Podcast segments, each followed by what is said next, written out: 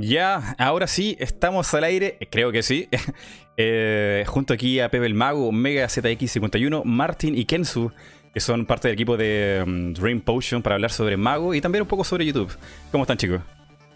¿Qué tal, Mighty? ¿Cómo estás? Gracias por la invitación. Hola, No, ¿qué gracias a ti. ¿Qué tal? Bien, bien. Eh, mm, qué locura eh, sacar un videojuego, sacar un juego pixel art en 2019. Bueno, está muy de moda, es lo bueno, ¿no? Sí, Ah. sí. Está pegando bastante. Sí, sí, pero eh, lo impresionante es que tienes todo un equipo. Sí. Sería Oh. bueno que, que los amigos del equipo de Dream Potion se podrían presentar uno a uno, como decirnos cuál es, qué es lo que aportan al juego. Sí, claro. A ver, Mega, comienza tú. Esto, yo soy pues, el director en programación. Estoy más que todo eh, centrado en lo que es el, el- la programación del engine, el personaje, gameplay. Más que todo, eh, tú sabes que mi destreza en el diseño va más que todo dedicada a los jefes y en ver cómo eh, hago un gameplay divertido en eso, ¿no? Ya tú conoces cómo va todo porque yo de hecho comencé desde en mi Mega Man, mi fangame, tú lo has visto, ¿no? Sí, Recuerdo que sí. Te conocí por eso. Y bueno, esto, aparte de eso, gracias al, al Mega Man, conocí a estos chicos de Dream Potion y me uní a ellos para hacer un videojuego comercial en sí, ¿no? Y Ujú. bueno, esto, ese- esa es la parte que eh, con yo en- la programación. Em, pero bueno, este, ya aquí te dejo con Martin que te cuente ya la, su parte. Traté de resumir todo rápido. pero- ¿Qué tal? Yo soy Martin, esto, soy el director de arte, también diseño gran parte de los personajes que ven en el juego. Esto, más que nada, eh, veo, superviso y eh, hago el arte para el juego, arte de los personajes que ven en el juego. Es básicamente eso. Y trabajamos en conjunto con los chicos para ver también que los personajes se creen acorde a un gameplay que queremos todos, que funciona y todo. Ujú. Ya, Kenzu. Hola, yo soy Kensu, eh, Kensu Jin 33 me conocen, pero aquí los chicos me, me llaman Kensu. Este, yo me dedico al apartado gráfico también, yo este, eh, hice los sprites del Pepito. Este, me dedico también a la parte gráfica junto con Martin, ¿no? Él hace los diseños, los bocetos, y yo pues plasmo el, el arte en, en, en pixel art, pues, ¿no? Eh, yo también he contribuido bastante con, con lo que son los fondos, los backgrounds, algunos tiles de los mundos, el logo del juego y bueno, más que todo me encargo con Martín eh, eh, en lo que es el apartado gráfico del juego. Buenísimo. ¿Y Pepe? Y bueno, yo soy el director del proyecto. Básicamente me encargo de que todo camine, de hablar con, con quien se tenga que hablar. Bueno, también me dedico a hacer los niveles. Ahorita, El designer. sí, ya que nos falta uno, los armo yo, ¿no? Igual con todos los chicos conversamos, vemos la- los mejores caminos, ¿no? La idea, o sea, la filosofía que tenemos nosotros es eh, trabajar siempre en equipo, ¿no? Todos nos metemos eh, de cierta manera en el trabajo del otro, ¿no? Desde la programación vemos que, no sé, pues Mega eh, programa cualquier cosa y le decimos, oye, tal vez de esta manera o de esta otra. Entonces, creo que de esa manera hemos, hemos logrado ya más o menos entendernos, nos conocemos ya. ¿Cuánto tiempo que tenemos trabajando? Ya tenemos, Más de un año ya, ¿no? bueno, tenemos más de un año trabajando en, en, en En equipo, conjunto, ¿no? En conjunto. Sí, pero bueno. El proyecto tenemos medio año. Wow. Sí, al comienzo fue, fue, ha sido un trabajo, o sea, un, un proceso bastante complicado, ¿no? El aprendizaje que hemos tenido eh, a lo largo de todo este tiempo, más de, más de un año en realidad que, que tenemos trabajando juntos. Eh, primero me conocí con Martin, me envió unos, unos sprites a mi fanpage, me gustaron. Él, eh, yo siempre había querido hacer un juego, ¿no? Desde hace mucho tiempo. Y Ujú. conversando con él por, por, por mensaje, nada más le dije para un día juntarnos porque da la casualidad de que vivíamos cerquísima, o sea, en el mismo, somos de Perú los dos. Súper vivíamos en conveniente. ciudad, En el mismo distrito, entonces es algo que no se ve, ¿no? O sea, en internet generalmente, pues, eh, no, es muy, muy complicado conocer a alguien que esté en tu mismo, tu mismo zona geográfica, ¿no? Ujú. Pero bueno, se dio, nos conocimos, nos, no- nos llevamos bien. Él conocía a un programador de México Ujú. eh, comenzamos a trabajar con él los tres.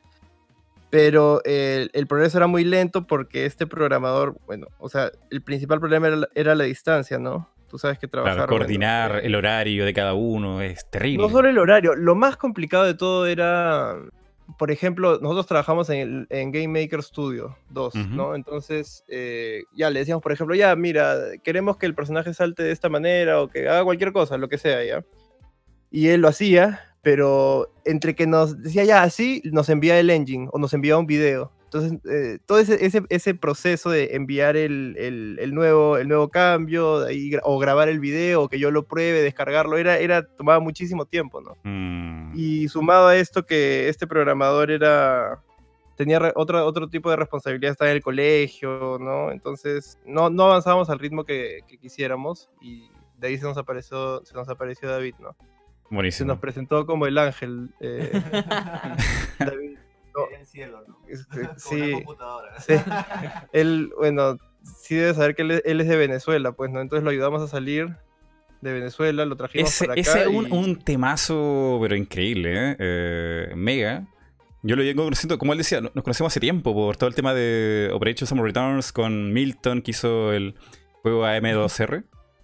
Y, es súper larga, pero, pero lo podemos resumir en que eh, yo sabía de Mega que su sueño eh, hacer videojuegos estaba pero ahí enganchadísimo y tenía talento, pero digamos las condiciones, eh, podríamos decir, geográficas no, no lo ayudaban mucho.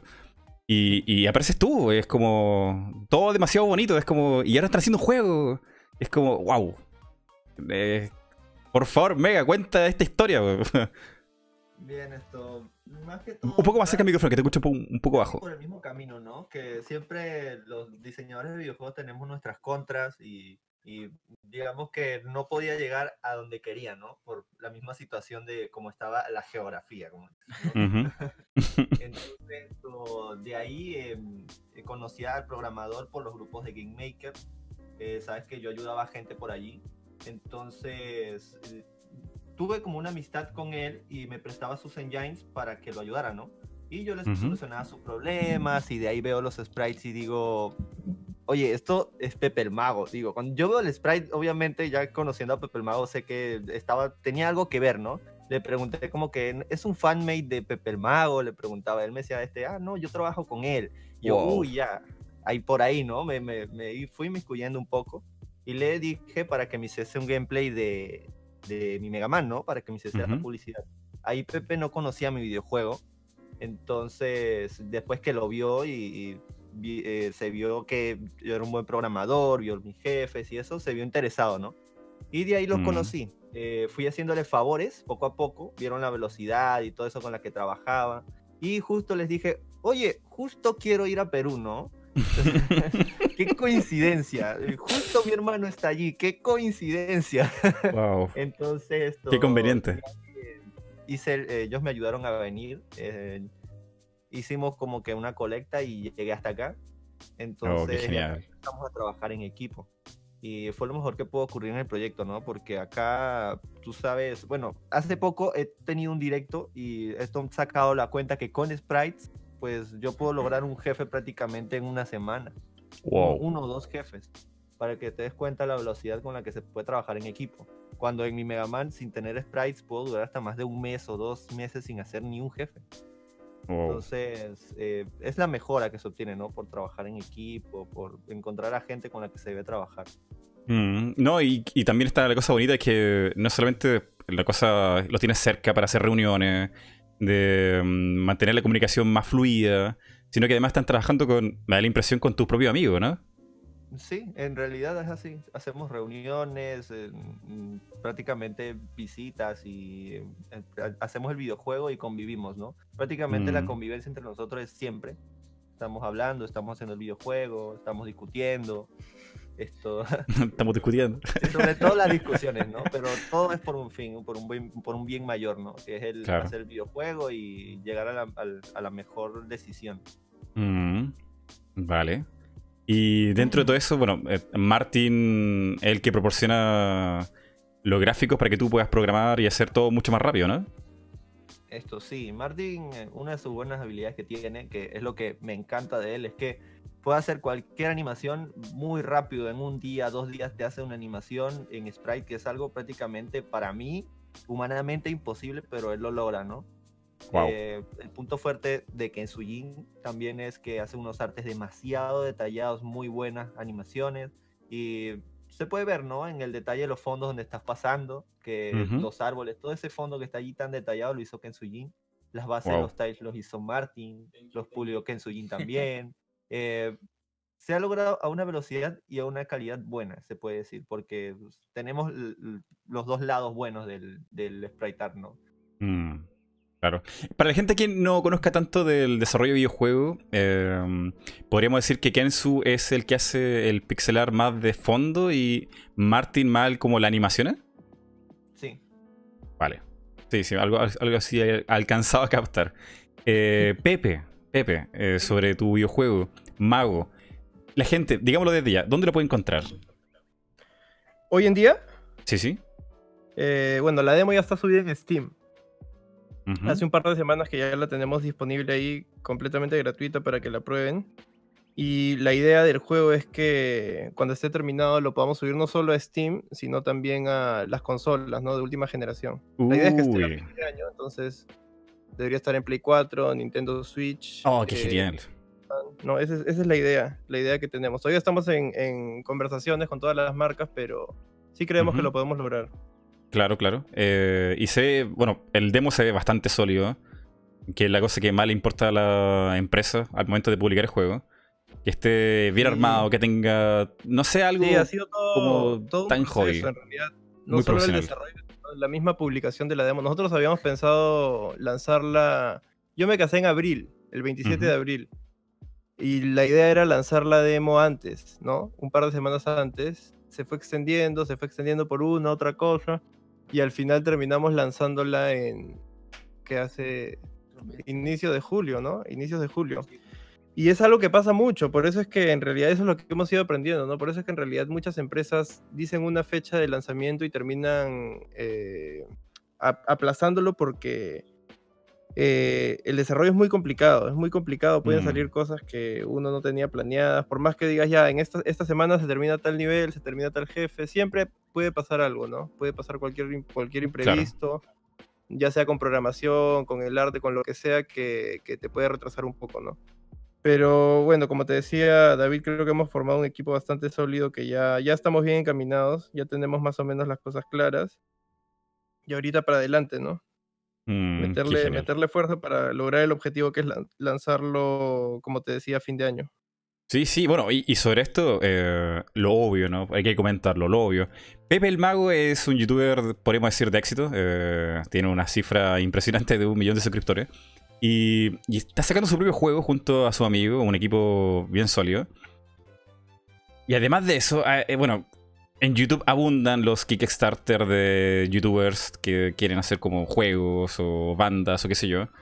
Y en respecto a videojuegos, tú habrás escuchado por lo menos que muchos no, no, no, no dan la talla para, para ser ni siquiera publicado y terminan en, en cosas entre mediocre o no finalizado. Pero tu juego, el demo se ve, cumple perfectamente todo lo que es la nostalgia de esos días, de una Super Nintendo, de un sábado temprano por la mañana, de traer esa nostalgia retro beat. Eh, Claro, eso es lo que queríamos lograr, ¿no? O sea, todo ese sentimiento, pues. Yo crecí jugando este, este tipo de juegos con el Nintendo, el Super Nintendo y, y la idea era plasmar todo, todo eso dentro de un, de un videojuego. Obviamente modernizando las cosas que hay que modernizar, ¿no? Mm, Porque si bien es cierto, lo retro es atractivo y, y bueno, la, la vieja escuela crecimos con eso, sí hay cosas que se podían mejorar, ¿no? Y es lo que estamos haciendo, un balance entre lo nuevo y lo, y lo antiguo, ¿no? Claro.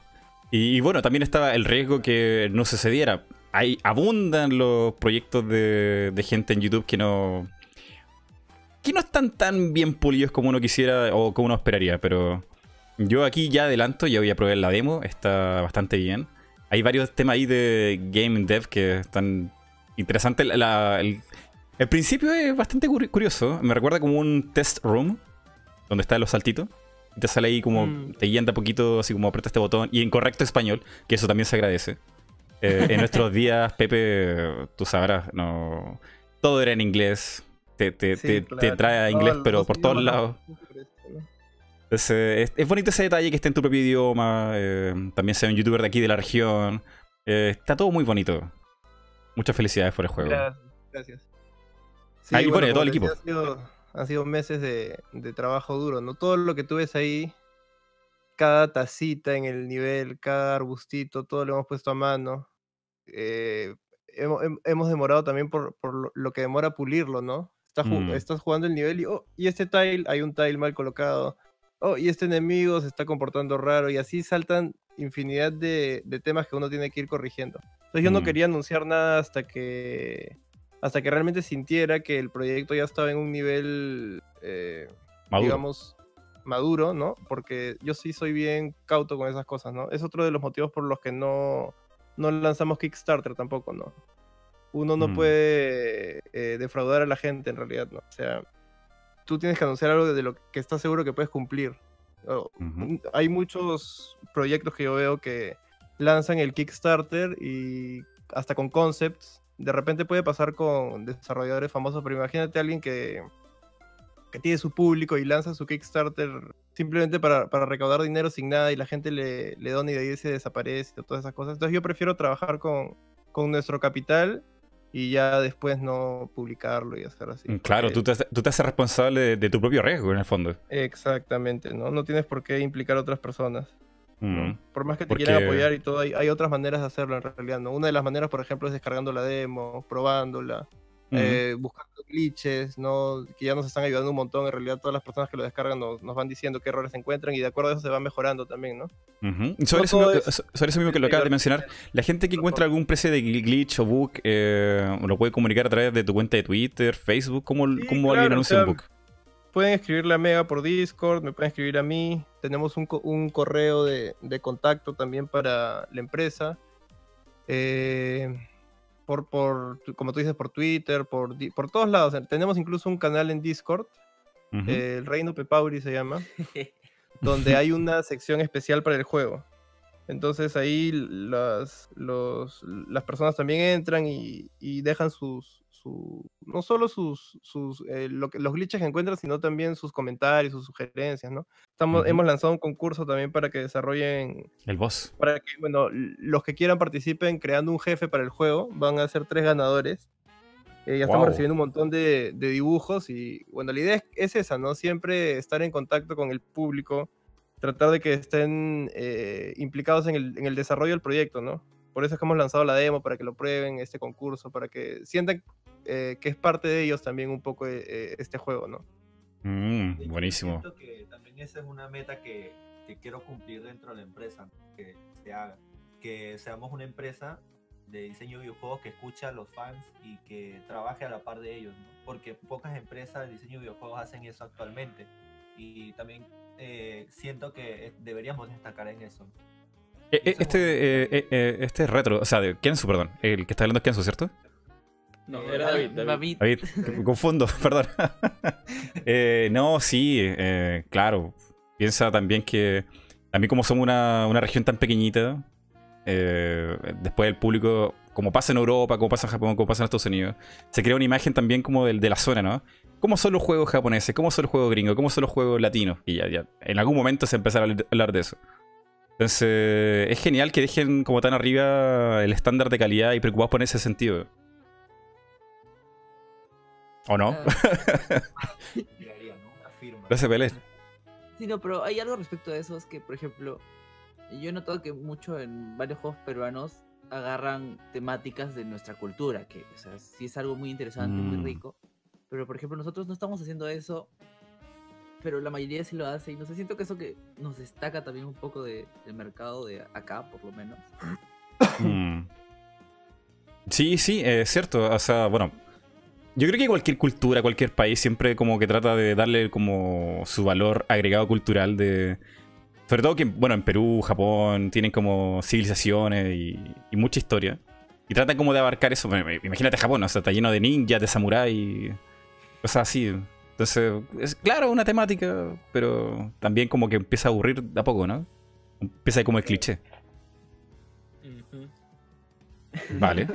Es un poco eso. O no, o no sé si era lo que me querías decir, pero eh, es lo que sea también. Eh, Ok. o sea, es como que somos un juego Bueno, eh, lo que pasa es que sí, sí he visto varios comentarios de gente que es como que habla un poco sobre ese tipo de, de- de estigma, ¿no? Que le dan a los videojuegos dependiendo del- de la zona en la que vienen, ¿no? Es como que ya el juego de un peruano de repente va a tratar sobre, sobre Inca, sobre, sobre el Machu Picchu, o va a estar inspirado en ese tipo de cultura, pues, ¿no? Y he visto comentarios de la gente que dice, pucha, pero no nos interesa, pues, no nos, abu- nos aburre de repente, ¿no? Claro. Y está bueno, está bueno quizá inspirarse en eso, pero tal vez este, o sea, creo que tampoco deberías, deberíamos este, colocarnos en, eh, en la imagen de, de nuestra cultura en nuestros, en nuestros productos tampoco, ¿no? Como Mm. que tampoco podemos colgarnos de eso, pienso yo al menos. Claro, ¿no? claro. Es una especie de reflexión crítica sobre el, el medio de lo que sigue allá en Perú. Ajá. Y Pepe, eh, aquí Sí. yo no sé si soy no tan conocedor de, de tu canal, pero pienso que hay muchas referencias también aquí metidas en el juego, ¿no? Sí, bastantes referencias, incluso han sacado referencias que nosotros no habíamos pensado.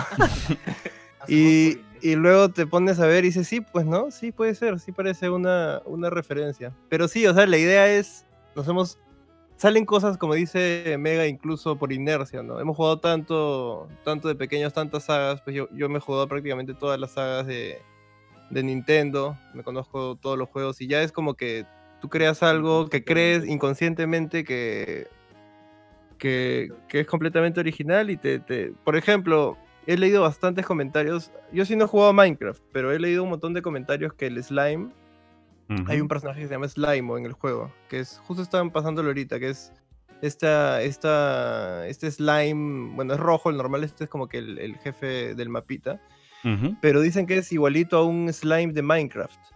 Y ahí sí Ah. yo, yo nunca he jugado Minecraft, pero no sé si usted, alguno de ustedes del, lo- sí, yo, conozco. Minecraft, pero no lo encuentro Sí. tan parecido. O sea, un slime es un slime, es como casi universal. Sí, no, al final sí, pero, o sea, di- por ejemplo, cosas como esa, ¿no? Ya, esa es una, una referencia a, a Minecraft o, o- o co- o cosas así, ¿no? O la, la pradera del té es una referencia a Cuphead. Nunca lo pensamos así, Mm. pero si tú te pones a pensar, puede ser, ¿no? Porque finalmente son tazas en el fondo y dices, pucha, sí, podría ser. Y así, un montón de cosas, ¿no? Un montón de cosas así que en realidad siempre, yo creo que cualquier cosa se puede re- relacionar con, con otras si te pones a buscarlo bien, ¿no? O sea, es Claro. inevitable. Sí. Eh, no sobre nos esa molesta, referencia. nos gusta, nos gusta que busquen las referencias, que las encuentren, porque es parte de, de la magia también, pues, ¿no? A quien no le gusta encontrar secretos, referencias. Por eso es que yo tengo una sección en mi canal de puras, puros easter eggs y referencias a otras, a otras sagas de videojuegos, ¿no? Claro, claro. Eh, sobre esa referencia, yo me quedé pe- pensando un rato esto. Este va a salir en un segundo en pantalla. Vamos con retraso. Pero este, este cerdo con un casco de constructor, creo, y es como musculoso. No Ah, sé el- el dónde lo he visto, pero lo he visto. ¿A, quién te ¿quién recuerda es? él? Ahí está. No sé quién es, pero lo he visto. ¿Quién es? Es, se parece a Wario, ¿no? Sí, sí, tiene, tiene como unos bigotes de Wario. Sí, aunque Sí, tiene, tiene un aire a Wario con un poco de yoyos, ¿no? Es una mezcla ahí de varias, de varias cosas de la, cultura de la cultura popular. Un casquito de Mega Man también. Un Ese Wario de- chanchito. Sí, es Casquito de Mega Man, ¿cómo se llama esos personajes? Pero me, me recordaba a mí como los personajes de la- lo- Looney Tunes, pero como, como no, sé, no me acuerdo cómo se llama, Hampton, algo Puede así, no sé, no me también. acuerdo. Es como, es como que hay algo ahí, pero no, no sé, lo he visto en alguna parte. Pero capaz que me esté jugando, sé, mi memoria puede estar fallando. Bueno, de hecho, esto es algo que poca gente sabe, pero la demo es nada más una rebanada del teléfono, un pedacito. Porque la mayoría de los jefes son bastante un gameplay donde el jugador siempre varía en su forma de jugar. Que nunca va a resultar repetitivo, siempre hay una variación del Mm. jefe y todos tienen una, un poco de comedia junto con lo que es el gameplay en el jefe. ¿no?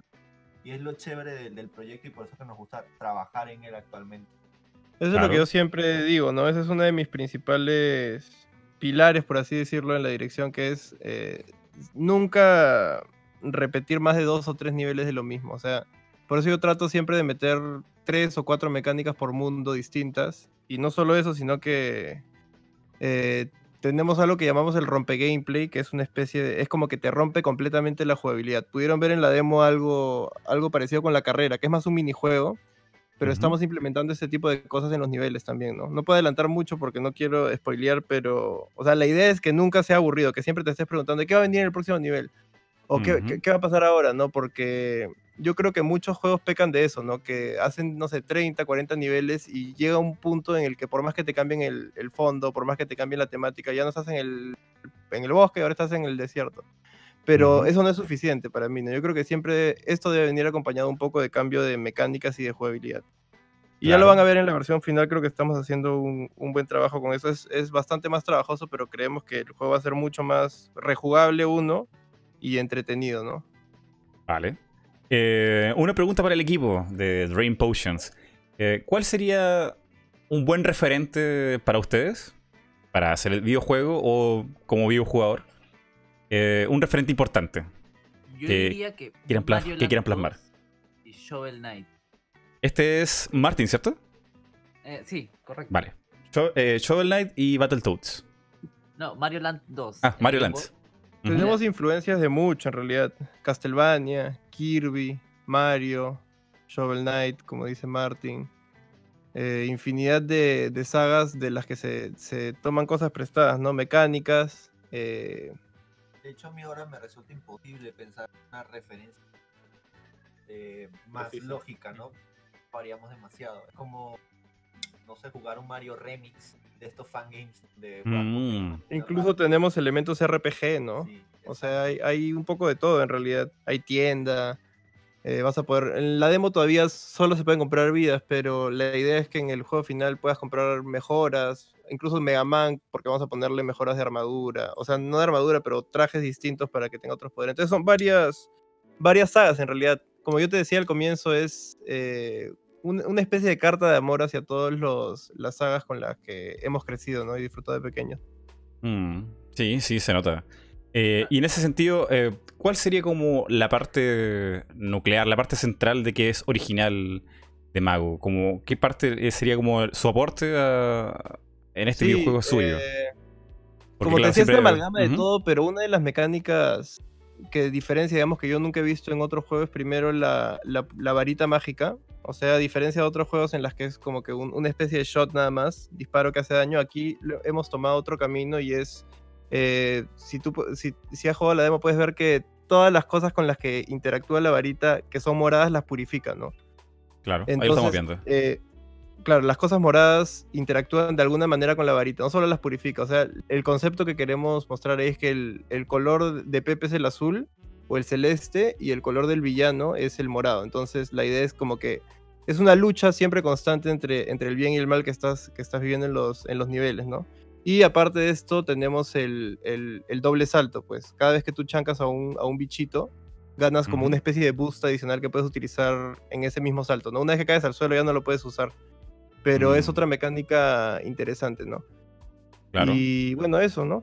Ah, hay una cosa más que quiero agregar a eso que en la demo quizás no se note mucho, pero Pepe hace un rato lo comentó, que es sobre las, los rompe gameplays. Y realmente lo que estamos planeando es... Eso lo hace bastante único porque he estado comparando las cosas que tenemos hechas y que también tenemos planeadas y que estamos construyendo eh, con otros juegos. Y realmente no encuentro uno con tanta variación de gameplay como lo que tenemos pensado. Lo máximo que he encontrado es Crash esto Bandicoot el, Wow. en el 3, porque ahí tiene su. O sea, cuando saltas con el tigrecito, cuando escapas de las bolas de piedra, cosas así. Creo que eso lo va a hacer bastante único y resaltar más de otros ah, que de otros juegos plataformeros. Van a ser como siete juegos en uno, 10 juegos en uno, algo así, ¿no? O sea, vas a tener un, un- cantidad de mecánicas distintas y estilos de gameplay distintos por probar. Entonces, eso creo que lo va a hacer muy interesante, ¿no? Sí, sí, bueno, y, la- y lo tú lo decías, eh, la mecánica de la varita tiene un potencial ilimitado porque tú interactúas con el mundo y puedes darle básicamente el elemento o característica que quieras claro, a algún objeto infinito. ¿no? La imaginación En es el el límite. primer mundo es la, la purificación de las, de las fuentes, ¿no? Que interactúa con el agua, pero en cada mundo va a variar esto, ¿no? Como tú dices, son infinidad de, de mecánicas únicas que se pueden lograr con esto, ¿no? Que ya, Claro. ya las iremos revelando más adelante. Estará muy bueno. Eh, Pepe, sobre tu canal, ¿podemos hablar un poquito también de, de tu canal? Sí, claro. Mm, mm, cuéntame, esto ya lo habrás repetido muchas veces, te lo han preguntado, pero ¿cómo partió esto del canal de Pepe el Mago? Bueno, ya tiene casi cuatro años y medio, cinco años. Y bueno, partió básicamente porque yo, yo me encanta escribir, siempre desde pequeño quise escribir y aparte me fascinan los videojuegos, ¿no? Entonces, pensando en cuál podía ser la mejor forma, digamos, de combinar estas dos pasiones, eh, lo pensé mucho tiempo y al final me di cuenta que YouTube era una buena opción, ¿no? Porque aquí, bueno, tengo que escribir mis guiones, tengo que jugar y hablar de los juegos que me gustan sobre todo. Y bueno, fue básicamente por eso. El primer, el primer año fue... eh, Sale pantalla. Ese es el, el especial de los eh, 100 mil, no, 500 mil, ¿no? De los 500 mil suscriptores. Sí, que hice un, un video mostrando mis juegos favoritos. Ese fue un video que en Sí. verdad le metí un montón de un montón de pasión porque sí fue muy especial. Y lo quería hacer desde hace tiempo. Pero bueno, como te decía, fue eso, básicamente. O sea, el, el reflejar de alguna manera el, el amor por los videojuegos, ¿no? Y compartirlo con el... Porque a lo largo de los años, pues, eh, es mi principal pasión, ¿no? O sea, de mis ratos libres, antes incluso del canal, siempre, no sé, en el trabajo, antes trabajaba en banco, eh, me imprimía, no sé, páginas de, de Wikipedia y me iba al baño a leer. Wow. Y así iba, iba así, ¿no? Iba... Porque es un tema que me encanta, ¿no? Y, y así he ido aprendiendo un montón y en realidad ahorita, pues, sé bastante del tema, ¿no? Sobre todo de los juegos retro, ¿no? Que es lo que más me, es lo que más me gusta a mí. Claro, pero no, no te. O sea, no te excluyes de jugar otras cosas. Te he escuchado hablar No, de claro Bioshock, no. de Skyrim. No, yo tuve una época un poquito antes del canal que me volví un poco adicto a recolectar los trofeos de PlayStation. Una enfermedad tuve en realidad. Una enfermedad. De que no podía meter un, un CD a mi Play 3 y no sacarle el platino. O sea, tenía que Wow. sacarlo porque sentía, sentía que no. Entonces, eso. Tengo como, si tú ves mi cuenta de, de PlayStation, tengo como más de 100, 100 platinos. Tengo un montón y de juegos dificilísimos como Demon Souls. Tengo por ahí el Resistance 2. Juegos eh, si tú buscas ahora es imposible sacar esas cosas. Ujú. Pero eh, algo que siempre me ha caracterizado a mí es la fuerza de voluntad y la, y la eh, como que resiliencia, ¿no? O sea, no me rindo. Ah, Por algo que parezca imposible, no sé, hay que jugar mil horas esta vaina ya, no importa, lo juego y lo juego hasta sacarlo. Y eso era. Por eso lograba en verdad sacar un montón de trofeos, pero llegó un punto en que comencé el canal y ya no podía. O sea, ya en mi rato Mm. libre era o el canal o, o sacar trofeos, ¿no? Y, Wow. y abandoné. abandoné los trofeos, pero igual, o sea, sigo jugando, ¿no? Tengo menos tiempo para jugar, digamos, cosas modernas porque mi canal se enfoca más que nada en retro y, y trato de jugar eso, pero de vez en cuando sí me gusta. Por ejemplo, ahorita estoy con el Bloodstained de PlayStation 4, me Mm. encanta, porque uno de mis juegos favoritos es el Symphony of the Night y este pues es una... Una, una, carta de amor a ese juego, ¿no? Del mismo creador. Entonces, ese es el que estoy jugando ahorita. Pero sí, siempre trato porque es, es bueno también estar actualizado, ¿no? Tienes que, que estar jugando de todo para el mismo desarrollo de videojuegos te sirve. Y, corrígeme, si, corrígeme chicos, si me equivoco en esto. El, el chico que hizo el Bloodstain se demoró un tantito en sacar el juego y como fue, creo que fue un Sí, crowdfunding, yo- yo fui- hizo agregarle más y más cosas así como, sí. como para compensar la, la tardanza y, y quedó, creo que más robusto el juego, ¿no? Sí, sí, sí, a mí me pareció muy bien. O sea, yo, lo, yo fui uno de los primeros, o sea, cuando recién sacó su campaña yo lo, lo vaqué y eso fue en el 2015. Ujú. Y hemos tenido que esperar casi cuatro años para, para recibir el, el juego, pero lo ha valido. O sea, yo creo que si sacaban algo apurado, no, no, iba, no iba a quedar como ha quedado ahora. El juego está bastante bien. Y incluso, o sea, yo creo que lo han manejado bien porque han sabido como que calmar los ánimos de la gente, ¿no? Ellos no tenían Mm. planeado sacar esta, esta precuela estilo NES, ¿no? El Circle, no recuerdo ahorita el nombre, Curse of, of the Moon, algo así, pero que fue Ujú. un golazo porque, o sea, han, han cerrado prácticamente el ciclo de Castlevania, ¿no? Con los juegos retro de NES y después el, el Symphony, que es la, la ola moderna. Y en verdad yo, yo he leído reseñas, todo, y está, está muy bien el, el juego, la gente, el- o sea, al público al que va, lo, lo, ha- lo han querido bastante, ¿no? Mm, Sí, sí, ha tenido una muy buena recepción. Y además que, bueno, yo, yo le felicito mucho al director y productor del juego que bueno, se demoró más, pero quiso ponerle más cosas gratis por, por la tardanza. Eso, es- eso Sí, está para claro. aplaudirle. Sí, no, sí, incluso, o sea, y lo bueno de él es que escuchó también a los fans, ¿no? O sea, llegó un momento que ya estaban medio, creo que fue a, a fines del año pasado, que estaban bien avanzados con el desarrollo y recibieron bastantes comentarios de que no les gustaban los gráficos y los cambió. Mm. O sea, hizo, hizo el esfuerzo para, para modificar los gráficos y, y tratar de mantener contenta a la gente, ¿no? Y ese fue un, Claro. un tráiler bastante aplaudido, ¿no? No me acuerdo dónde lo mostraron, pero sí fue bien, bien chévere. Sí, sí. Y bueno, Pepe, sobre la historia de tu canal y bueno, y ese especial que estamos viendo ahí, pedacito. eh, e- es- esos videos y otros tantos más, no solamente ese, tienen mucho cariño. O sea, eh, verte ahí jugar, o sea, recrear escenas de tu niñez, abrir los regalos de Navidad, o recrear ese, ese sábado en la mañana con tu hermano jugando. eh, ¿Cómo se llama? Goofy Troop? ¿Troop? Goof, sí, Troop. Goof Troop. Eh, no, está, está muy bonito. Y, y, y una cosa, yo estuve viendo tu canal durante todo este mes. Y una cosa que trato de hacer en todos los podcasts es tratar como de encasillar, tratar de buscarle como la personalidad al canal de cada uno. Y hay personas aquí que son analistas, que son críticos, que son retro gamer, que son de noticias, comentaristas de noticias, bla, bla, bla, bla, bla. Un, número infinito de categorías aquí en YouTube. Y tu canal, si vienes de retro, eh, es curioso. Es curioso porque muchos canales de retro se van por la parte analista. Es como te dicen cuándo nació, cuándo empezó, Ujú. por qué es bueno, por qué, ¿no? tratan como de argumentar mucho. Y tu Sí. canal, tú, tú argumentas, pero de una forma súper emocional que conecta con la gente. Eh, Sí, yo siempre trato de, o sea, en realidad trato de plasmar lo que, lo que siento, ¿no? Al jugar estos juegos. O sea, siempre ha sido esa mi, mi filosofía al escribir.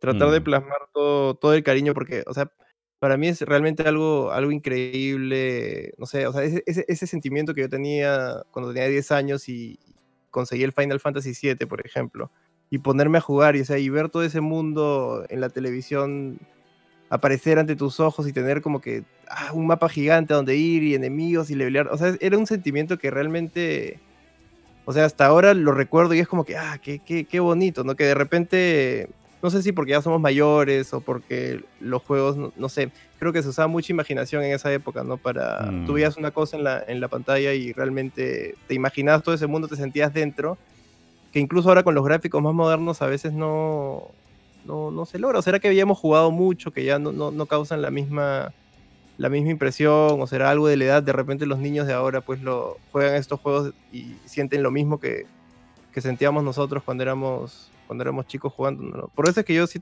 tengo cierto, cierto apego con estos, estos juegos retro, ¿no? Con los que yo crecí. Y creo que va a Mm. pasar lo mismo con, con los chicos de ahora cuando crezcan, ¿no? Van a recordar los, los juegos de ahora como su, su niñez, su infancia y, y probablemente sientan lo mismo, ¿no? Todo, Hay todo un algo- ciclo, creo yo. Hay algo en tus palabras como místico, como que no se puede describir en palabras el cariño o la razón por que le tiene uno cariño a un juego en particular. El, tu top número uno, yo dije, bueno, aquí Pepe me mostrará su conocimiento o las curiosidades o algo para tratar de explicarme por qué le gusta tanto Mario 3. Y Mm. tu explicación fue tan simple como quizás fue porque en esa época era muy feliz. y cada vez que vuelvo a ese juego recuerdo mi niñez, entonces como... O sea, ¿qué, qué más puro e inocente que esa explicación que en vez de decirme, no, es que mira los gráficos, no, es que mira que fue diseñado por... No, eh, es simplemente lo que tú recuerdas esos días. Y se acabó. Claro, yo creo que igual, sea, cada uno puede tener su juego favorito y por distintas razones, ¿no? O sea, y en realidad es cómo uno lo, lo percibió en su momento y cómo lo, lo, lo vivió. Incluso, no sé, pues a- puede haber alguien que su juego favorito sea E.T. de Atari, simplemente porque lo jugaba con su papá el- los sábados. Y, o Y es cosas válido, así, ¿no? O sea, y es eso es lo mágico válido. de los, de los videojuegos, ¿no? Que en realidad no, no solo es el juego que tú estás jugando, sino todo lo que pasa a tu alrededor en- y en, en ese momento de tu vida, ¿no? Por eso Mm. que yo, yo, yo creo que hay, hay muchos juegos que llegan en el momento preciso, ¿no? Por ejemplo, yo siempre me acuerdo, hubo una época, eh, hace que será pues 2009, 2010, en la que yo como que dejé un poco de interesarme por los videojuegos, por algún motivo. Un poco antes, creo que fue 2007, 2008. Ya no me llenaban los juegos, sentía que no, no, no me gustaban, ¿no? Y era extraño, o sea, no- yo ni siquiera entendía por qué, porque toda mi vida me había encantado. ¿Y qué pasó? Salió Bioshock, el eh, Bioshock de PlayStation 3. Y Claro. lo jugué y otra vez, yo, yo lo llamo como que la magia, ¿no? La magia de los videojuegos. Es, es eso que sientes dentro y como que, ah, qué, qué bonito. eh, y es algo que Bioshock me devolvió en realidad. Y por eso yo le tengo mucho cariño a ese juego, porque eh, como que me, me reingresó, fue como un año más o menos que estuve así, ¿no? Eh, no sé qué habrá sido en realidad, pero gracias a ese juego, o sea, me pareció tan impresionante la historia, los gráficos, la jugabilidad que me atrapó y me, me regresó, me regresó al, a los videojuegos así, en un santiamén. Claro, sí, sí, eh, eso es- transmite mucho tus palabras, tus guiones eh, en tus videos, que es como... ¿Cómo escribirlo? Es como... Yo te acompaño en, en tu video. eh, no me fuerzas ni me tratas de vender una idea de, de por qué los juegos son tanto esto o lo otro, sino como... Algo súper inocente. eh, es súper mm, bonito. y Esa parte emocional que le mete a, a tus videos. Porque, bueno, el caso contrario, y, también me gustaría saber tu opinión, y también de los chicos si quieren comentarlo, eh, en la situación de, de YouTube respecto a los videojuegos, en, no sé, ahora está más como... Yo encuentro que un poco más como más de peleas o más de polémica lo que son los videojuegos. Y, y también está bien que exista eso en su... Si te gusta verlo, ¿no? Exista variedad. No puede ser todo lo mismo. Pero tu canal es como eso, o sea, no, no- ni siquiera las miniaturas son, podríamos decir, clickbait o que tratan como de venderme otra cosa. Es como, no, no, yo quiero hacer un video de las curiosidades que encontré hoy y me gustaría que la escucharas junto conmigo. Y, y eso es todo, y es como, wow, es tan simple. Sí, sí, en realidad sí, o sea, yo creo que hay público para todo, ¿no? Hay gente a la que le gustan esto de las polémicas y todo, pero yo en realidad nunca... No, no, no, no es lo mío eso, no. Yo No trae. soy de la idea de no meterte con nadie y, y que nadie se meta contigo y si alguien lo hace, tú simplemente lo ignoras, ¿no? Porque, Mm. ¿para qué? O sea, ¿qué ganas entrando en conflictos? Porque finalmente la publicidad que te haces por ese tipo de cosas nunca es buena. Nunca te trae Mm. cosas, cosas positivas, ¿no? Y lo que me gusta mucho de mi comunidad es que no es tóxica, o sea, es una comunidad muy bonita, todos, todos, o sea, nos llevamos bien, eh, recibo muy rara vez comentarios negativos.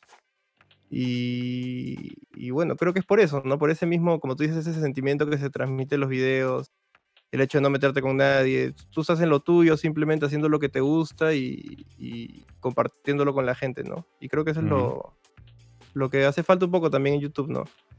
Claro. Sí, bueno, eh, me imagino... Que- ¿Ah? justo quería comentar un poco sobre Sí, sí, dale, dale, acércate un poco más al los micrófono. videos de los videos de Pepe.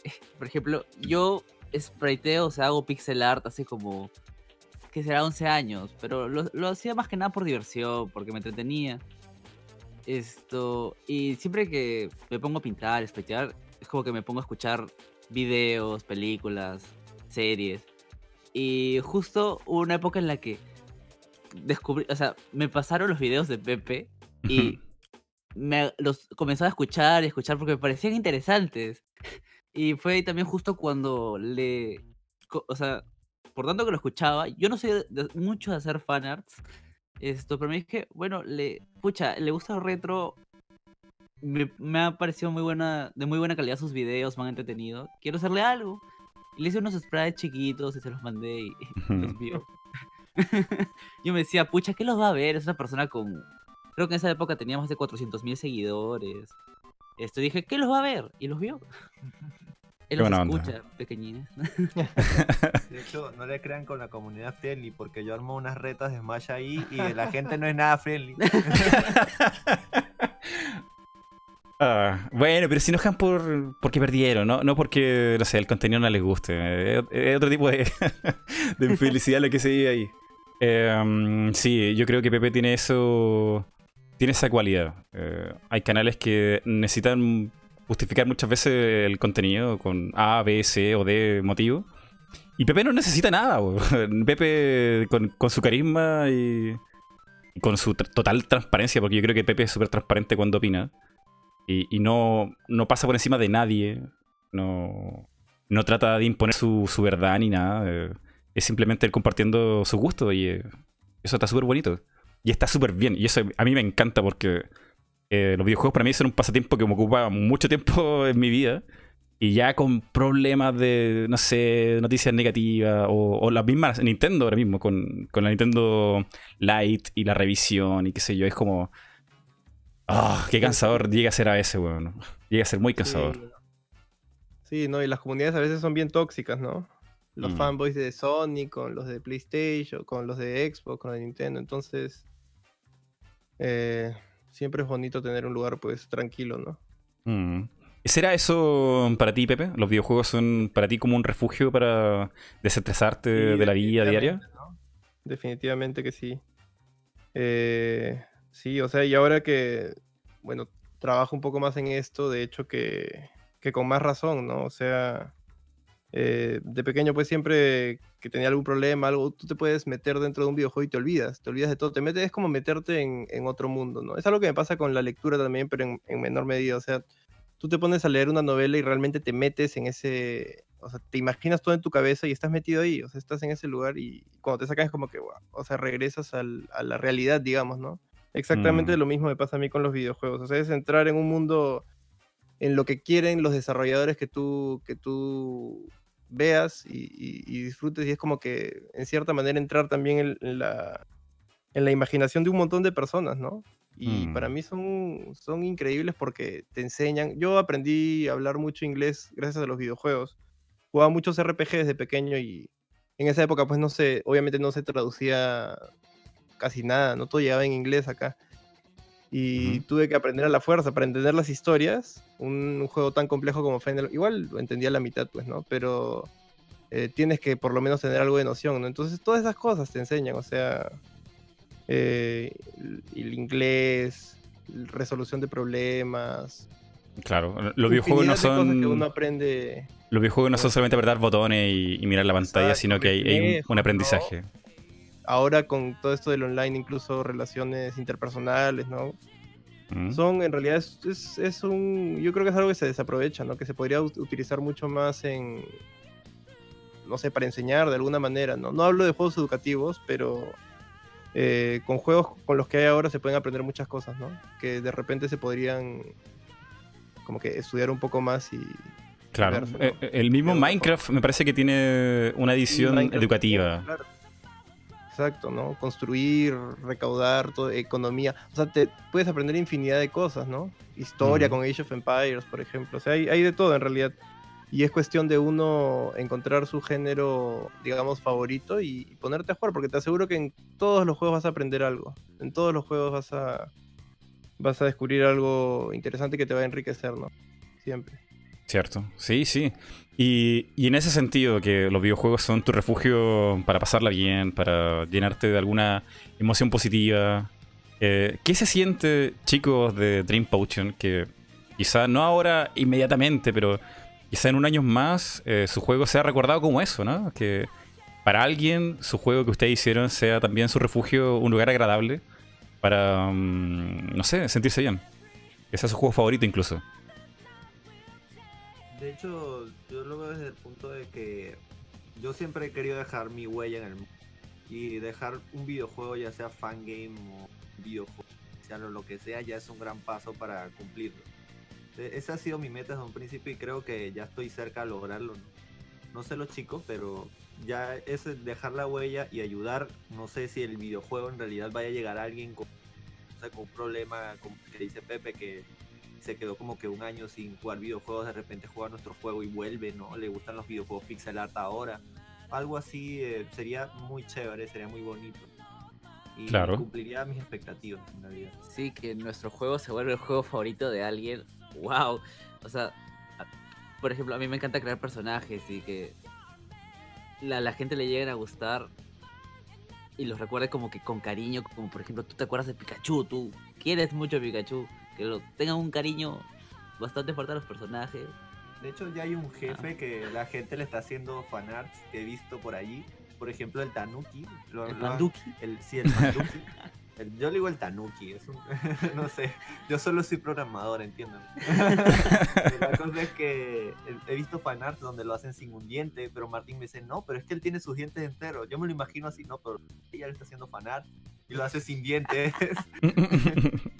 Lo- y bueno, es, No, es de- recordar- Sí, lo voy a recordar. Así, por ejemplo, ya ahí él, él ha cumplido, ¿no? Ya ahora la gente recordará un buen personaje y es el primer jefe, que es lo más bonito de todo, porque no hemos mostrado todos y ya con el primero la gente se siente ya que, que tienen lo suyo, ¿no? Que tienen algo en, en que inspirarse, un, un, jefe bonito, con personalidad y, y qué cosas que imaginarse de él, en realidad, una historia, quizás, ¿no?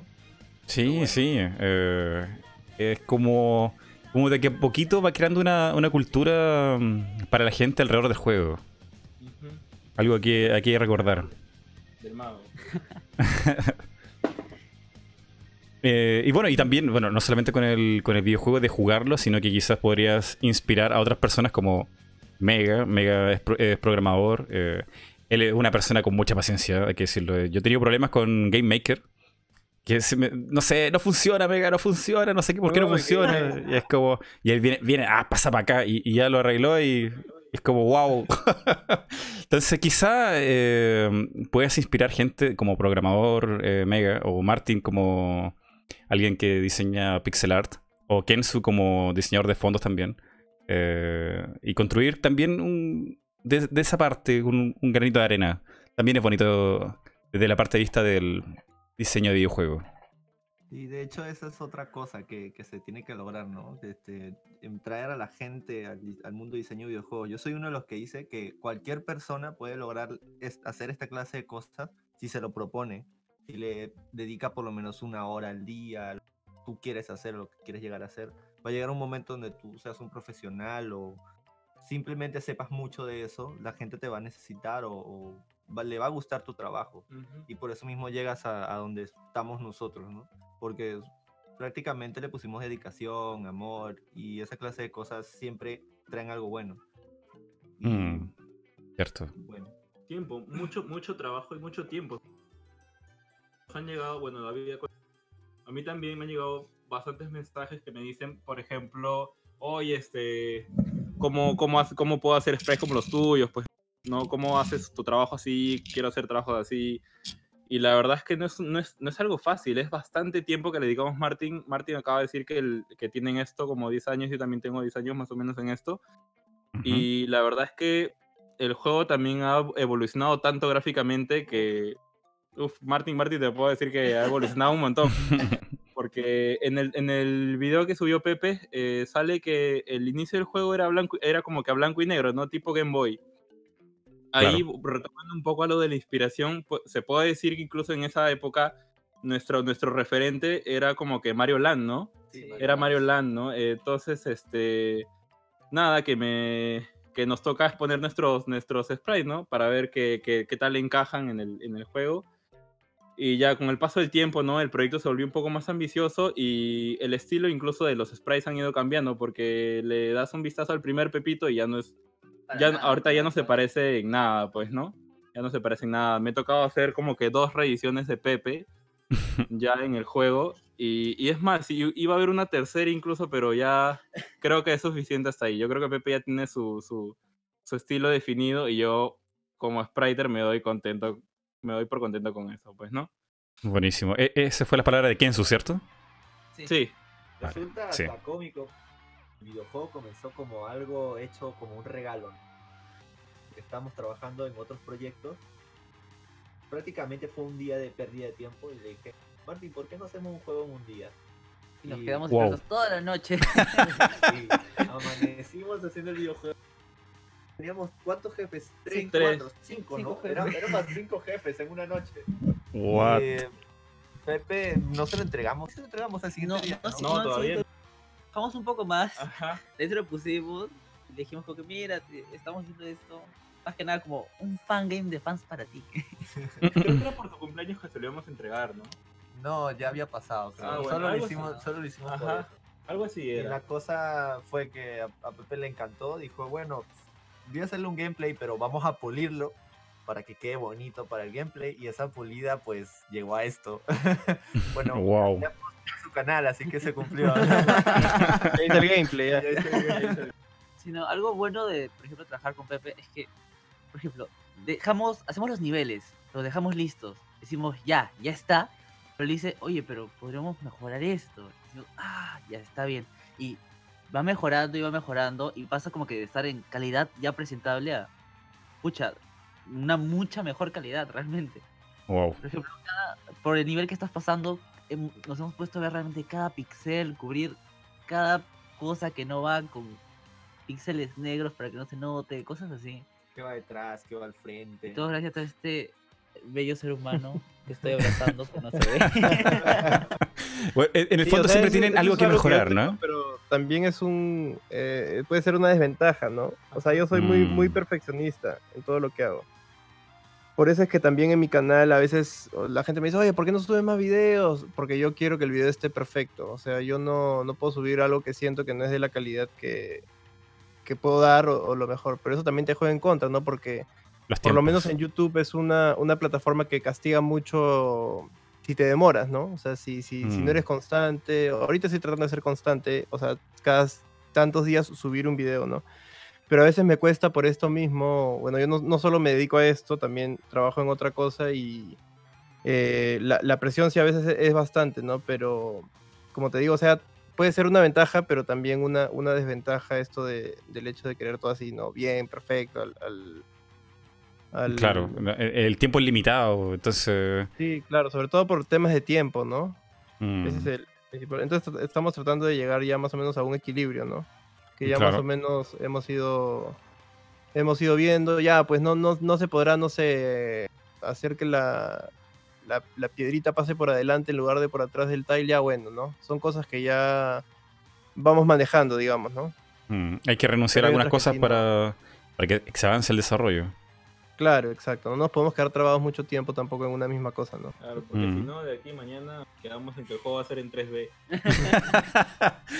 claro, ya es realidad No, virtual. Eh, pero está bueno eso, está bueno que tengan ideas que quieran como ponerle todo lo que se le pueda poner al juego. ¿eh? Porque el caso contrario Sí, o sea, de otros estudios debe que no hacen, no hacen nada. Una buena, una buena primera impresión, ¿no? O sea, si Mm. tú como empresa lanzas un juego mediocre la primera vez, ya estás condenado ya. Si tú Sí. lanzas algo bueno, algo de calidad, no importa que te tarde un poco más, pero lo, lo pules, realmente lo haces, lo haces bien, te tomas el trabajo de, de hacerlo detallado.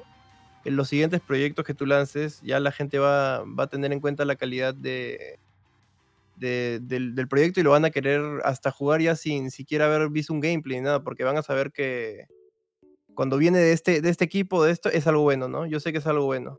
Y, y eso es a lo que tenemos que apuntar, ¿no? Lo que quieren es dejar una muy buena impresión, una marca, cosa que la gente diga, ah, lo hizo Dream Potion, tiene que ser bueno. Exactamente. Ajá. Esa es la idea, ¿no? Sí, sí. Y, y, bueno, hemos hablado sobre lo gráfico, un poco de la programación, cómo se maneja más o menos el estudio. Y algo que me, me gustaría hablar eh, es sobre la música, que también es el alma del juego. eh, muchas veces Sí. invisible está ahí, está en todo el juego. Eh, ¿Me podría hablar un poco de la música? ¿Quién compone esto? Sí, el- nuestro compositor se llama Noteblock. Eh, es un compositor que en realidad conocimos por un por YouTube, por un video que él, que él, bueno, una canción que él hizo para un Game, ¿no? para un fan game de Undertale, Undertale Yellow creo que se llamaba. Nos gustó mucho la, la canción que hizo para este trailer que lanzaron de este fan game. Eh, lo contactamos y súper amable él y todo lo, lo trabajamos con él por, por internet. Todo lo trabajamos a través de la web. No lo conocemos personalmente, pero ya tenemos bastantes meses trabajando con él y todas sus canciones son espectaculares. ¿no? O sea, el él, eh, de- eh, por, el por mi nivel que ignorancia, tiene él no es latinoamericano ni peruano, ¿cierto? No, él es de Canadá, me parece, o de Estados Unidos. Mm. Sí, no, él, él, él es de allá. Pero tiene su canal, Noteblock se llama. Noteblock. Hace remixes de, de videojuegos, en realidad de canciones de videojuegos, y tiene unas cuantas propias. Él es, él es el que va a estar subiendo todo el, el soundtrack de Mago, ¿no? Ya, ya tiene unas cuantas ahí, creo que dos o tres del, del, del juego. Pero sí, él nos ha compuesto prácticamente todo. Bueno, tenemos dos, en realidad, dos compositores. Noteblock es uno de ellos y el otro se llama Delta, que también nos ha hecho algunos temas. No sé si aparece alguno en, el, en la demo. Sí, Subjefe. el del subjefe es de Delta, Delta Parallax se llama él. Él no sé si tiene canal de YouTube, pero también, ¿no? Él. Sí, ¿cómo se llama su canal? Se llama Tanta- Delta, Delta, Delta. Parallax. Delta Parallax. Bueno, con ellos dos estamos, ¿no? Eh. Ahorita estamos bien con la música, en realidad. Es un tema porque tienes que más o menos estar calculando cuánto se va a demorar eh, esta parte en la programación, en el arte, en la música, pero ya estamos en un punto en el que ya tenemos, estamos como que se podría decir avanzados un poco con la música, ¿no? Tenemos bastantes canciones de niveles ya más adelantados, que es simplemente cuestión de ahorita programar eh, las mecánicas y, y ir armándolos, ¿no? Que muchas veces es lo, es, es lo más tardado también. Y pregunta ahí, eh, ¿hay, ¿hay direcciones que tú le das a Noteblock o a Delta de cómo... Sí, generalmente le mandamos eh, muestras de canciones que nos gustan. Haz algo como esto, ¿no? Que tenga este feeling, por ejemplo. Claro, y un video. Ujú. Y un video del boss, ¿no? Siempre ayuda. O del nivel que está componiendo. Por eso es que tratamos de Mm. tener gameplay un poco de, de lo que queremos que nos componga antes, porque muy diferente es decirle, oye, va a haber un nivel, no sé, pues de una, una montaña con dinosaurios, y hazme una canción. Y otra es que tú le mandes el gameplay, ¿no? Un poco del, del nivel. No importa que no esté terminado. Pero ya con Mm. eso él se da. Es, como- es un artista, pues, ¿no? Ya con eso él se inspira y se da una idea de lo que, de lo que queremos, ¿no? Claro. Sí, sí, bueno. eh, muy bien, ¿ah? muy bien, porque habíamos trabajado con otros antes que no, no, realmente no, no llegaban a captar lo que uno. Es muy difícil en realidad eh, conseguir personas que sepan plasmar lo que tú tienes en la cabeza, ¿no? O sea, yo no, no sé nada de desarrollo, bueno, he aprendido, ¿no? De programación, de, de arte, o sea, no sé dibujar nada. Pero, o sea, eh, nos hemos aliado de tal manera que realmente lo que yo tengo en la cabeza lo, lo veo plasmado en el, en, el, en el juego, ¿no? Porque, y eso es algo que se logra después de, en verdad, mucho trabajo, ¿no? Conocer al equipo y todo esto, ¿no? Que ya Podríamos decir que eres el director y productor ellos, del yo les digo juego. algo y ellos lo, lo pueden incluso hasta mejorar, ¿no? No, pero ¿qué tal si así? Y lo veo y digo, oye, sí, en verdad, bueno, ¿no? Entonces, es ya el, el- el proceso por el que hemos pasado que creo que cualquier equipo nuevo tiene que sí o sí pasar, ¿no? El de conocerse, de hacer al- algo de repente no tan bueno y, llega un momento en que ya, ¿no? Haces el clic y ya, ya estás encaminado para hacer lo, lo que sea en realidad. Claro, claro. La comunicación es muy importante ahí para mantener todo fluido. Sí, claro. Ay, ay, ¿cómo pasa el tiempo volando, loco? No puedo creer que haya pasado ya una hora. ¿Y dónde? ¿Dónde se fueron mis 60 minutos? No, pero ha estado genial eh, poder conversar con usted y que me hayan dejado, porque creo que soy la primera persona en YouTube, al menos. Hay, hay otro video de una señora que, Dios, Pepe, tienes una paciencia, tienes una paciencia, Ah, loco. sí, de radio, radio, no me acuerdo, Radio Miraflores. Ay, Pero no, Sí. no, hombre, es- no, bueno. eh, hoy Sí, tienes una también, paciencia, sí, sí. una paciencia, poco, loco. No, Sí, pero no, en realidad es el primer podcast que, que aceptamos porque sí, pues yo, yo también he estado viendo tu canal y de verdad que me gusta, me, me gusta la, la manera sobre todo en la que hablas, ¿no? Esa voz. Sí, Ah, muchas gracias. A llegar lejos. ahí te vas a poner de juego de todas maneras. Sí, por favor. Eh, Pero, mira, ahora que lo nombras, pero ya no sé, es que yo quería destruir a esa señora, pero ya la nombraste, entonces no, no puedo hacerlo. Entonces. es que. No, pero no es en YouTube, así que todo bien. En YouTube sí estamos primeros acá. Ah, Ok. Bueno, eh, es que fue. No sé, yo hubiera parado y me voy, porque es como. Faltó que te preguntaran, bueno, Pepe, ¿a cuánta gente has matado hoy en, tu- en el videojuego? Sí, como- no, la, la señora está un poco confundida, ¿no? Pero yo creo que también es bueno conversar con estas personas y tratar de, bueno, yo sé que es difícil, ¿no? Pero aunque sea poner tu granito de arena para que sus hijos no sufran tanto, pues, ¿no? Para que entiendan un poco más que los videojuegos no son nada que ver con matanza, ni muerte, ni vagancia, nada de eso, ¿no? No, no. Y, y, y Todo tú lo contrario, en se realidad. lo explicaste ¿no? súper bien. Se lo explicaste súper bien, que existe eh, la ESA, que existe, no sé, el- el- la SRB, que son estas instituciones que claro. regulan todos los videojuegos. Eh, que una persona que juega videojuegos puede tener éxito en la vida, puede tener un buen trabajo, casarse, todo. Es como, Dios mío, qué visión tan negativa tiene esa señora. Sí, yo no entendí en realidad. no sé Pero- cómo paré ahí, pero bueno. No, y el chico, el chico que era fan de Pepe eh, Ah, hizo muy era buenas de- preguntas, Dios. Sí, sí, tipo son unas muy era- buenas era preguntas. No me acuerdo cómo se llama. Prometí que le iba a saludar en un video, está hablando luego. Eh, vale, eh, mira, yo te intentaría convencer que nos quedáramos 10 minutos más. Sí, está bien, quedémonos. ¿Sí? no hay ah, buenísimo. Sí. Eh, vale, eh, mira, la gente está aquí ya preguntando cosas ya insólitas sobre Pepe. Va a haber continuación. Eh, Es confidencial. es ¿Del confidencial. juego? De hecho, depende, depende si. Depende qué tan, qué tan bien le vaya, pues, ¿no?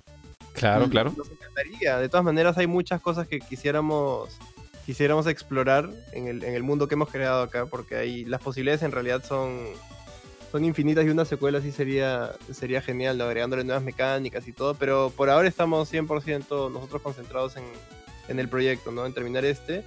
y luego ya se verá, ¿no? No cerramos las puertas en realidad. No, y algo, algo muy sabio, por ejemplo, lo que pasó a Kenji Inafume, hizo este juego de Mighty, Mighty Number Number 9. Y, Sí. y él aún ni siquiera había sacado el juego y ya está haciendo Sí, la película. animada, ¿no? Sí, exactamente. La, la serie, la película, la secuela, el libro, el cómic, el manga. Dios, pero termina O sea, el juego este es primero. una- Es un arma de doble filo, ¿no? Esa, porque por un lado puedes demuestra, o sea, puedes crear hype, digamos, pero si el juego no, no sale bien, ya te quemaste. O sea, ya. Mm. Yo creo que uno debe ir paso a paso, ¿no? Poco a poco. Ver la, la reacción de la gente, ver en qué se mejora, en qué no. Nosotros, dependiendo de cómo vaya, queremos también lanzar pequeños packs, ¿no? Digamos, de contenido adicional. eh, de repente unos cuantos niveles, para ir, para ir probando esto un poco, ¿no? Porque nos interesa. Todo es un aprendizaje para nosotros, en realidad, desde publicar en Steam, ¿no?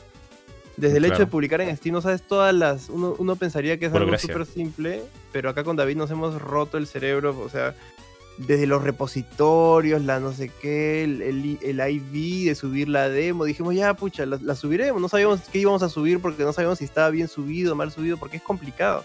Mm. Y si así es en Steam, no nos queremos ni imaginar cómo será en Nintendo, PlayStation, ¿no? Pero bueno, lo bueno es que estamos aprendiendo, estamos aprendiendo un montón, es algo que nos apasiona y, y ahí vamos, pues, ¿no? Sí, bueno, es un proceso de aprendizaje. Seguramente ya con la segunda todo en esta oportunidad vida, en realidad, ¿no? será mucho más sencillo, yo espero. Eh, y, y, bueno, esta quizá es una pregunta incómoda, pero me gustaría saber francamente tu opinión. Eh, tú sabes que hoy en día hay un montón de formas de monetizar los videojuegos. Eh, Siempre cuando tú... Yo no tengo ningún problema con que puedas comprar cosas adicionales mientras el precio sea bueno y el producto sea bueno, ningún problema. Véndeme Ujú. todo lo que quieras, yo quiero todo, todo, todo, todo, todo. todo. Eh, pero también hay cosas en lo extremo. Por ejemplo, Electronic Arts, eh, ya de vender, por ejemplo, los Sims. Me imagino que se acordarán. Capcom con los, con los trajes de... O sea, yo tengo una, una filosofía en The Street Fighter. ¿no? Yo tengo una filosofía para el DLC que es, es la siguiente. Por ejemplo, yo siempre tomo de ejemplo Príncipe de Persia para PlayStation 3, ¿no? el primero.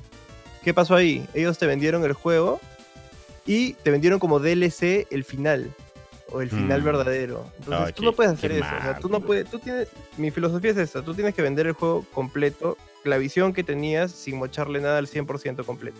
¿Y el DLC para qué sirve? Sirve para a- a extender esto, tu, tu, tu proyecto, digamos, ¿no? Para agregar ya sea un nuevo capítulo después del final que tú ya habías pensado. El juego te tiene que ofrecer una conclusión satisfactoria. No te puede dejar en continuará, a menos que sea del 1 al 2, por ejemplo, ¿no? Ya. Ahí sí puede ser. Pero si me vas a continuar en el DLC, no. No puede, no puede. Yo, Para Mm. mí eso, eso no está bien. Porque si tú le estás vendiendo algo al, al gamer, al consumidor, es algo completo, ¿no? Algo que, que tengas un principio, que tenga un final. Y si tú ya le quieres agregar cosas, ya sea de pago gratis, me parece bien, pero adicion eh, son cosas adicionales. Nada que, que te influya con, digamos, con, lo, con, con la idea que tenías inicial. Porque, o sea, no lo dicen, pero yo sé que hay muchas empresas que eh, simplemente cortan un pedazo del juego y te lo lanzan después como DLC, ¿no? Mm. Y eso no está bien, o sea, no, no está bien y se siente, se- se- al menos yo lo noto, ¿no? Cuando es así. No, y es súper cruel. Es súper cruel. Por ejemplo, DLCs buenos, que me parecen que están bien implementados, son todos los de. eh, o la mayoría de Bethesda, con sus Skyrim, Fallout, que son prácticamente nuevos juegos, usando el mismo engine, pero son juegos nuevos, ¿no? Eso me parece bien, que está bien implementado. Pero esto de las skins, no sé, pues, ropas distintas para Balrog en Street Fighter, eso yo no las compraría ¿Quieres ser personalmente. Pepe Verde? 20 dólares. Pepe Verde, güey. Claro, y no, porque no es algo que te sume, en realidad es algo visual, eso debería estar como desbloqueable en el juego gratis, o sea, para el- ya ponlo difícil si quieres, pero no, no, no, no cobres por eso, ¿no? Y creo que es algo que, que ya a golpes las empresas están entendiendo, ¿ah? O sea, ya lo están entendiendo. Ahora, tam- también existe costado, el DLC camino, gratuito también. Perdón, no te, no te entendí. También existe el DLC que es gratuito, que son actualizaciones, Sí, pequeñas también, y eso me actualizaciones. parece genial. Es, muy bueno. Por ejemplo, The Messenger, que es un indie eh, que salió el año pasado, me parece. Justo está por lanzar, no sé si ya lo lanzó un DLC gratuito que añade como una nueva misión o una nueva campaña. Que es una buena manera, creo yo, de promocionar su mismo juego también, ¿no? O sea, de repente no ganan de manera directa dinero vendiendo ese DLC, pero es una perfecta forma de tú promocionar. Va a estar en noticias nuevamente, va, la gente lo va a jugar, lo van a ver, etcétera, y, y eso va a hacer que más gente lo compre el- la versión original, Claro. ¿no? Y una pregunta, eh, Ah, ¿ya, tienen, ¿ya tienen feedback de la gente en Steam? De, de la manita arriba y los comentarios. Eh, lo que pasa es que como es demo, no se puede. No, no, no, no se puede poner eso. O sea, no hay ni reviews ni nada de eso. Solo se puede para juegos finales. O sea, para Mm, ya juegos, ¿no? Pero el feedback lo estamos recibiendo por distintos medios, ¿no? Por los mensajes, por correos, por el Discord que te comentaba. Claro. Y sí, el feedback es bueno. Eh, eh, en realidad estamos muy contentos con el, con el feedback que estamos recibiendo. La gente le ha gustado mucho. Hay, hay forma de ver la media de cuánto se demoran más o menos jugando el juego y es- cerca de media hora, ¿no? Entonces, eh, eh, eso quiere decir que lo están rejugando, que se están tomando su tiempo para descubrir los secretos que hemos puesto, ¿no? Media hora está, nos parece que está súper bien. O sea, queremos que el juego final dure entre 4 o 5, probablemente vaya a durar más con todo lo que le, tenemos planeado adicionarle, ¿no? Porque eh, no queremos que sea un plataformero lineal, digamos, sino que estamos implementando muchas cosas extra, por así decirlo, ¿no? Cosas que no necesariamente tienes que hacer para, como misiones secundarias, ¿no? Eh, pero las queremos hacer tan llamativas y tan divertidas que finalmente todo el mundo las haga porque simplemente quieren descubrir al 100% el juego. Claro. Y bueno, ese es el, sí, ese es el objetivo ahorita. Pepe, tengo una pregunta. Que te lo voy a escribir, o te lo digo por acá. ¿Puedo mostrar algunas fotos que tienes ya en Facebook, que son tuyas? De Pepe el Mago, no. Eh, ¿Del Facebook personal? No, no, no. Personal nada, Ah, por ¿de favor, tu no. firmado? Sí, sí. Claro, lo Eh, que quieras, esa, esa página es abierta. Vale, sí, yo, yo, que- tengo que- la cortesía de preguntar antes de hacerlo. Deben haber fotos ahí medio raras, antiguas. no sé si. eh, no, esto es reciente. Esto es reciente. Interesante. Eh, es Pepe aquí en un momento muy importante de su vida. Ah, me pregunto si ya se ha mostrado en pantalla. De su Sí, boda. Y. Ah, todavía no, estamos con la foto del Vota por tu fa- Pepe favorito. Vota por tu Facebook favorito. No, no, pero aquí Pepe sale, eh, no sé, radiante, loco. Y, y esto me dice que fue hace poquito. Felicidades primero. Sí. eh, wow. Gracias. Y, y qué bonito Sí, que lo compartiste con la gente. Lo compartiste con la ¿Perdón? gente aquí. Lo compartiste en tu. Ah, sí, claro, o sea, yo no soy mucho de, de compartir en realidad mi vida privada. Eh, yo soy tímido, en realidad no, no- no me gusta mucho la, la exposición, pero sí, o sea, sentí que era algo importante y por, por lo tanto importante para, para mis seguidores, ¿no? Y en realidad es la foto que más, más interacciones ha tenido en toda la historia, creo, de, de mi fanpage. La de Wow. esa foto que, que tengo ahí, sí. Y O sea, bueno, la, eh, gente, la gente dándote buenas bendiciones y buena onda. Sí, no, recontra, recontra buena onda todos. Es lo que te decía, ¿no? Que la comunidad es muy, muy bonita en realidad. No, comentarios negativos no leí en realidad, no sé si, si habían, había un montón de, de, de personas felicitándome, ¿no? Y en verdad fue, fue, fue bien bonito compartirlo, compartirlo con todos ellos. Ujú. Y, Y, bueno, ella es la que inspira también a la, a la princesa que sale en, en el juego, ¿no? Lo sabía. Me Sí. tincaba. A todo esto, ¿qui- ¿Quién hizo esa cinemática? principio- ¿Se puede decir que es cinemática? ¿Ese la habrá hecho Kensu? Sí, o sea, el, el, el concept lo hace Martin y Ken lo plasma, ¿no? Y esto habrá sido la fiesta, ¿no? Con Mario, Luigi, Toad. Sí, claro, esa fue el- la boda. Wow. Y hicimos lo que se llama esto es la hora loca, que salen todos los personajes y Ahora loca. estaban pues los. Sí, fue, fue impresionante. Había una escultura de Mario y de y de Peach de hielo también, un cuartito con, con dulces así tematizados de Mario Bros. Genial. Fue, fue alucinante en realidad, sí. Es genial. O sea, eh, llevas esto también a otros planos de tu vida. O sea, eh, esto.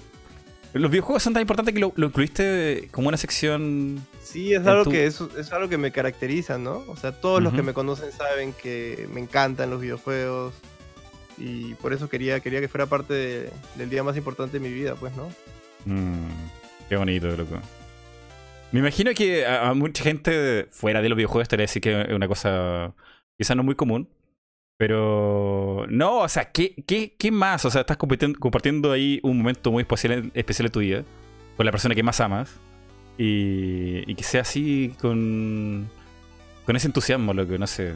eh, como me- yo vi esto y me quedé así un rato pensando, wow, qué, qué bonito. Sí, de verdad que fue, fue bien bonito. Bien, bien. Bailamos. El vals fue una, la canción de Mario de, del mundo de agua, pero versión orquesta. Una Wow. que encontré en YouTube, sí. y eso es lo que bailamos. Y los papás de mi novia y no, no tenían ni idea de que estaban bailando, ¿no? Pero, porque suena pues la canción del, del agua algo así como un vals, ¿no? O sea. Te engaña. Pero los que tuve bastantes gamers ahí, pues no, ellos sí, se- ellos sí se dan cuenta. Encontraban la referencia. Ah, y bueno, y Sí. después, después del baile, después de todo, después que ya ha pasado todo, eh, te vas con Mario y Luigi ahí a sentarte en un sillón y a conversar. a hablar de la vida. Creo que los, no tenían ni idea de qué personaje eran ellos. Son los, los bailarines del que se ponen lo que se tengan que poner. Hubo de Game of Thrones también. ¡Wow! Sí, de las Eh. dos. Porque justo estaba de moda el, por el- la temporada final. Lástima que fue un desastre. Pero sí, todavía no sabíamos lo mal que, que le iba a ir a la temporada. Bueno, yo estoy muy a gusto con esta conversación con, los- con todos los chicos acá. Con Mega, con Pepe, con Martín, con Kensu. Eh, muchas gracias por haber venido aquí. Eh, yo no quiero quitarles más tiempo, de verdad. Yo estoy demasiado contento con esto. Yo seguiría tres horas, pero yo tengo que moderarme.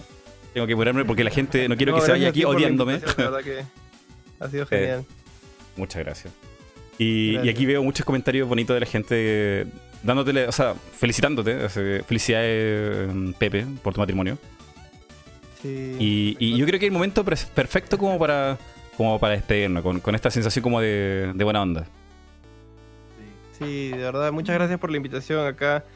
Prometemos en Dream Potion Games seguir trabajando duro para sacar el juego lo antes posible, ¿no?